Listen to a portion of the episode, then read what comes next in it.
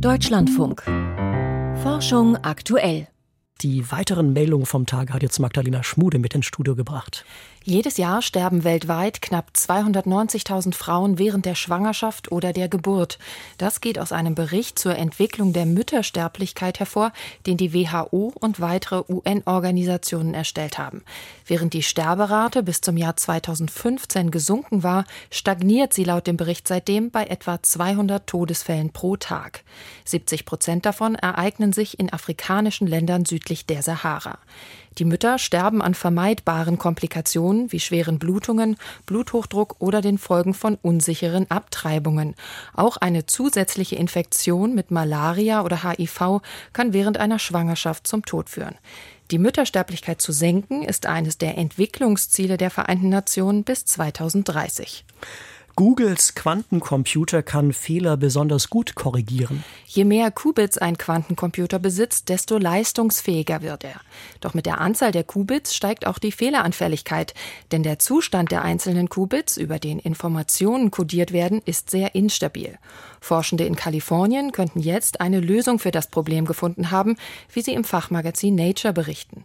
Sie konnten zeigen, dass ihre Methode mit einer größeren Anzahl Qubits ein zuverlässigeres Ergebnis liefert als mit einer geringeren Zahl von Informationsträgern.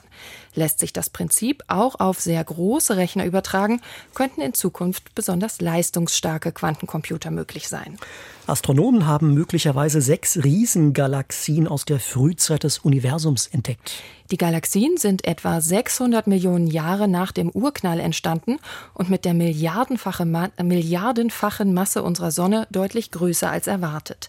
Denn um zu diesem Zeitpunkt so groß zu sein, hätten die Galaxien erheblich schneller wachsen müssen, als das bisher als möglich angenommen wird.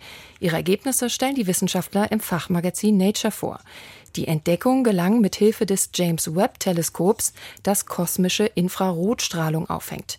Die Daten sollen jetzt noch mit empfindlicheren Methoden überprüft werden. In Europa schossen Menschen schon vor 54.000 Jahren mit Pfeil und Bogen. In der Grotte Mandrin, einem Felsunterstand in Südfrankreich, hat ein Forschungsteam kleine Steinspitzen entdeckt, die als Pfeilspitzen gedient haben könnten. Spuren an den Projektilen deuten darauf hin, dass sie am Ende eines Schafts befestigt gewesen sein könnten, schreiben die Wissenschaftler in der Fachzeitschrift Science Advances. Einige der Spitzen zeigen außerdem typische Aufprallspuren. Schon vorher war bekannt, dass die Grotte in der Altsteinzeit von kleinen Gruppen anatomisch moderner Menschen als Lagerplatz genutzt wurde. Die ältesten bekannten Nachweise für die Nutzung von Pfeil und Bogen stammen aus Afrika und sind etwa 70.000 Jahre alt. Waschbären könnten Krankheiten auf den Menschen übertragen.